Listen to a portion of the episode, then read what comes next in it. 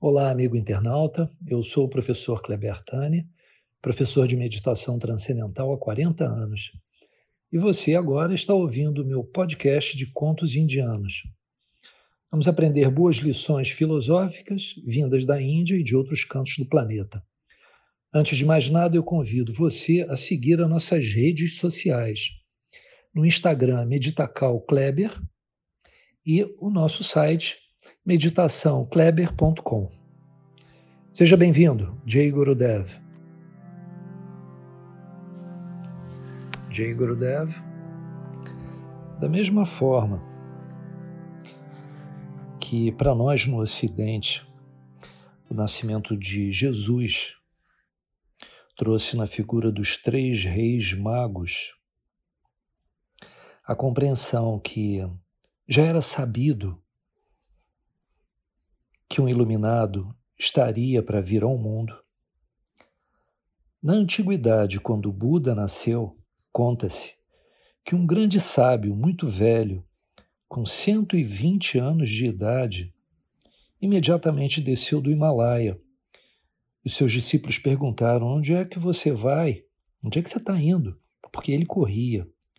Eles raramente o viam caminhar, pois ele era muito velho. E ele nem chegou a responder aos discípulos, pois não havia tempo. Simplesmente disse: Não tenho tempo para responder. Os discípulos o seguiram e o velho sábio desceu para as planícies da Índia. Buda nasceu muito perto do Himalaia, na fronteira entre a Índia e o Nepal.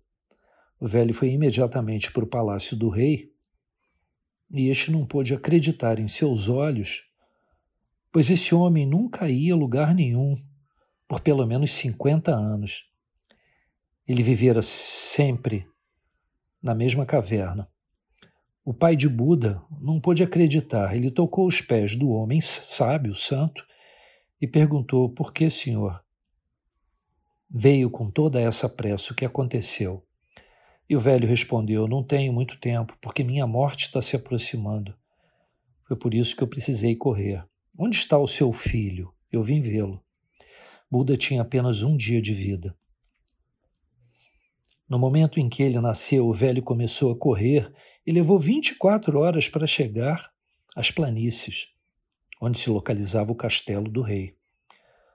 Ah, o rei, incrédulo, pois o velho era muito famoso, um mestre dos mestres, porque ele estaria interessado em meu filho. A criança foi trazida imediatamente e o velho, com 120 anos de idade, tocou os pés de Buda e começou a chorar. O pai ficou perplexo, a mãe ficou chocada. Por que, que ele está chorando? O que, que tem de errado? E essa pergunta foi feita a criança não vai sobreviver ou vai haver alguma calamidade, diga sem rodeios: por que, que você está chorando? Ele respondeu: não, não estou chorando por causa de alguma calamidade. Eu estou chorando de alegria, pois eu vi. E também estou chorando porque não viverei para ver o pleno florescimento deste homem. Eu o vi apenas em botão, mas mesmo isso já é demais. Ver um Buda em botão. Estou chorando de alegria porque um Deus nasceu para vocês.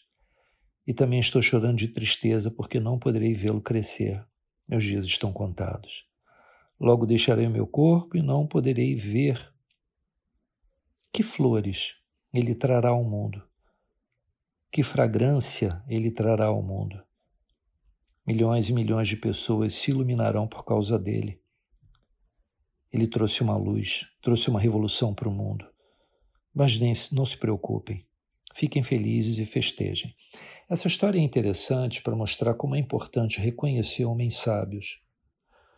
Já tratamos desse assunto aqui em outras histórias. Um amigo que tenha sabedoria, que nos leve para o caminho do bem, é tão importante quanto a luz divina. E o que acontece conosco todos os dias é que, por maior que seja a cordilheira de pecados ou ignorância dentro de nós, a prática constante da transcendência através da meditação em direção à consciência pura, é capaz de purificar a nossa vida por completo, de tal forma que nós conseguimos com isso pureza para enxergarmos o que é bom, né, aonde a luz se encontra no nosso caminho. Jay Gurudev.